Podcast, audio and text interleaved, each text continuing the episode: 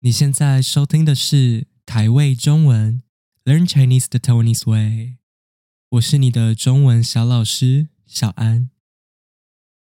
今天我想跟大家聊聊养宠物这件事。我相信很多听众都有养宠物，我家也有养。我家养的是两只狗跟四只鸟。我印象中更小的时候，我家也养过鱼、乌龟。还有很多台湾人小时候都养过的蚕宝宝，不知道为什么台湾人国小的时候都会养蚕宝宝，我忘记我的蚕宝宝是哪里来的，印象中好像是小学的自然课吧，可能是学校给的，也可能是自己去买的。蚕宝宝就是那种长大会变成蛾的昆虫，它们变成蛾之前会吐丝，把自己的身体包住，变成一个茧。那我们人类也会把它们的茧拿来做成一种叫做丝绸的布料。总之，这些我家小时候养过的宠物，好像最后也都因为不同的原因被养死了。现在想起来，其实蛮残忍的。那我家真正开始养宠物，应该可以从我们养的第一只狗开始算起。在养狗之前，我其实超怕狗这种动物的。一方面，我小时候根本没什么接触过狗，我们家没有养狗，身边的亲戚还有朋友也都没有养，所以我对狗很陌生。另一方面，我舅家附近超级多流浪狗的，印象中我舅家旁边有一块空地，长了很多杂草，然后那些流浪狗就把这个空地当成自己的家。每次要回家，我都一定要经过这些流浪狗。我真的每次放学回家都要鼓起很大的勇气，都要先站在一边跟自己说：“这些狗不可怕，这些狗不可怕，你可以做到的。”就是帮自己加油打气一下，然后我才敢回家。而且我还真的有一次被那群流浪狗的其中一只追过，我拼着命逃跑。还边跑边大喊说：“救命！救命！”那次我印象很深刻的是，我有经过一个大人，结果他却冷眼旁观，没有来帮我。我觉得我都快死掉了，然后一直大喊“救命！救命！”结果他都无动于衷。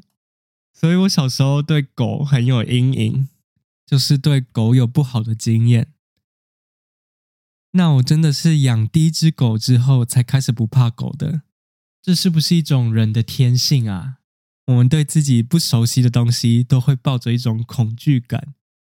我觉得我小时候对狗也是这种感觉，但是养狗之后每天都要跟狗相处，久而久之就觉得狗就是狗啊，没什么好怕的。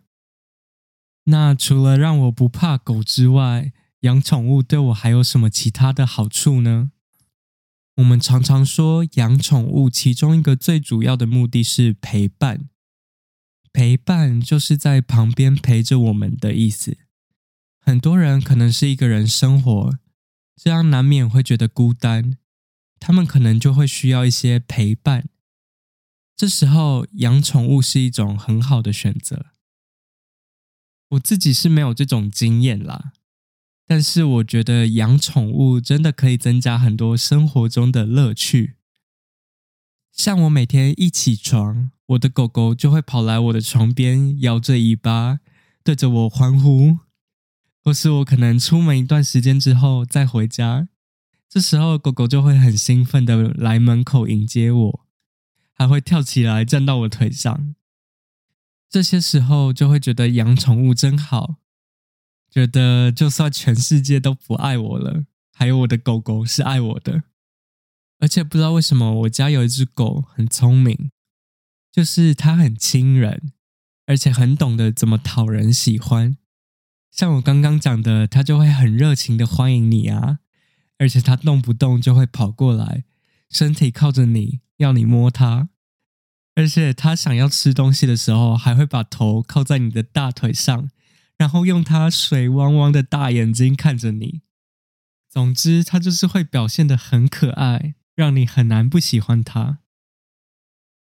虽然我很喜欢我们家的狗狗，觉得它们很可爱，而且也觉得它们带给我的生活很多乐趣，但是我觉得，如果要我选择的话，我不会养宠物。诶，最主要的原因是，我觉得养宠物责任很重，就是养宠物要负很多责任。像是养狗的话，我觉得就很像养一个小孩。好啦，我没养过小孩，所以我不知道。但是连养狗，我都觉得责任很重。你一养狗就要养好几年，甚至超过十年，而且大大小小的照顾我都觉得蛮麻烦的，像是每天要帮他们准备食物啊，每天要遛狗，带他们去散步啊，每天帮他们捡大便、擦屁股啊，这些都还是小事，还有一些大事，像是带他们去结扎，他们生病的时候带他们去看医生。这些会影响到狗狗健康的事情也要处理，花钱就算了，你也要花时间去照顾它们。中文有一句话叫做“甜蜜的负担”，像是养宠物就很适合用这句话。像我刚刚讲的，我们养宠物的时候，虽然要花很多钱跟很多心力去照顾它们，它们会变成我们的一种负担。但是他们同时也陪伴着我们，带给我们很多乐趣。我们也会对他们产生感情，会去爱他们，所以我们也会觉得有我们的宠物在很甜蜜、很幸福。所以我们才会说这是一种甜蜜的负担。我们也会说养小孩是一种甜蜜的负担。所以如果让我选择的话，我觉得我不会养宠物。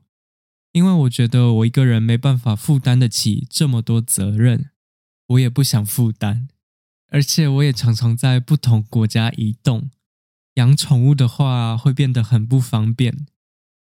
那有些人可能养宠物之前没有好好的考虑，也没有想到养宠物要负起这么多责任，这些人就很有可能会弃养宠物。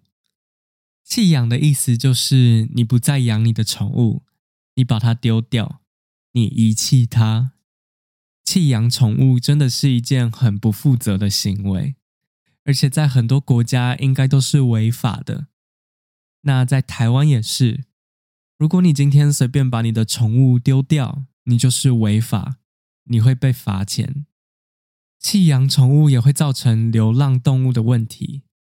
我们最常见的就是流浪狗跟流浪猫。